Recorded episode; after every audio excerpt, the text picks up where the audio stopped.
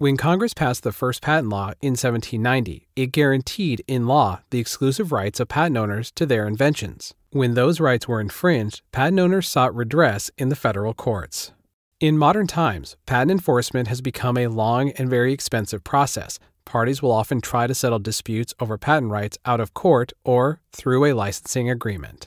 Patent litigation serves a vital function in society by settling the validity and disputed ownership of patent rights so these can be commercialized into new products, services, and medical treatments. Who is responsible for enforcing patent rights? The USPTO is responsible only for examining and issuing patents, not enforcement. It is up to the owner of the patent, called the patentee, to enforce it against infringers by filing a civil case in federal court for patent infringement. The patentee has the statutory right to exclude others from making, using, selling, or importing the patented invention throughout the U.S. Patentee Robert Kearns, who was granted a patent on intermittent windshield wipers in 1967, exercised his statutory right when he filed patent infringement lawsuits against Ford Motor Company and Chrysler Corporation in the 1990s. Eventually, his lawsuits were a success. It is important to note that patent rights only exclude others from using the patentee's invention. The Patent Act does not grant the patent owner the right to practice the invention covered by the patent. What is patent infringement? Infringement is a strict liability violation. You do not need to know that you are infringing a patent or that a patent even exists to be liable for patent infringement. If someone makes, uses, offers for sale, sells, or imports what is covered by a claim of a valid patent, that person is an infringer. Neither lack of knowledge of the patent nor lack of intent to infringe it is a valid defense to patent infringement.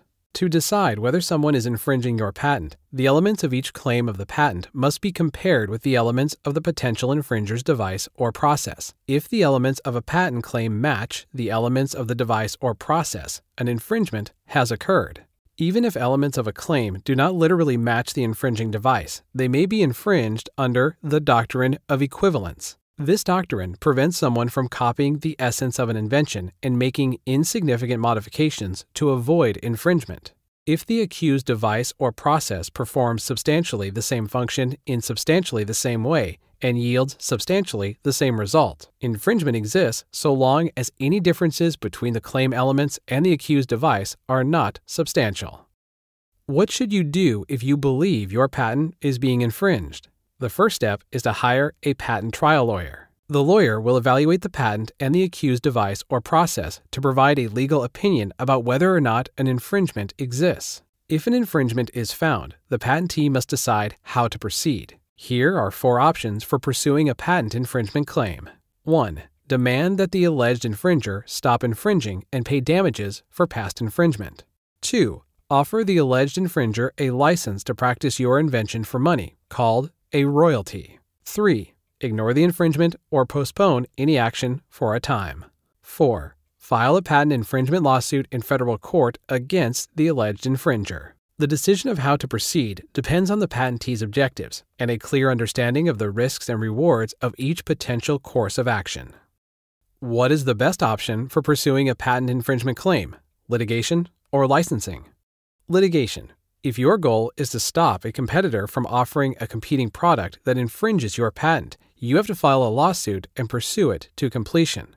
Litigation can easily cost from $1 million to over $10 million, depending upon the complexity of the case and the intensity of the defense. If you cannot afford litigation, there are contingency fee lawyers who may be willing to take your case in return for a share of any damages collected from the infringer. These contingency fees are typically between 30 and 40%. There are also a wide variety of litigation finance firms that may be willing to fund your litigation in return for shares of any damage award or settlement payment received.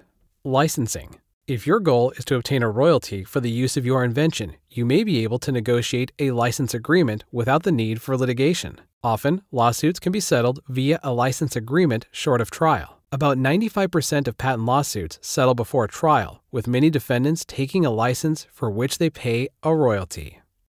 Even small entities and individuals can successfully license a patent without filing a lawsuit if they have a good patent and a reasonable licensing plan. Most prospective licensees know that lawsuits are very expensive and would prefer to settle a dispute with a license rather than fight a lawsuit. The key to defending and enforcing your patent rights is to have a plan and implement it diligently with good counsel supporting the effort.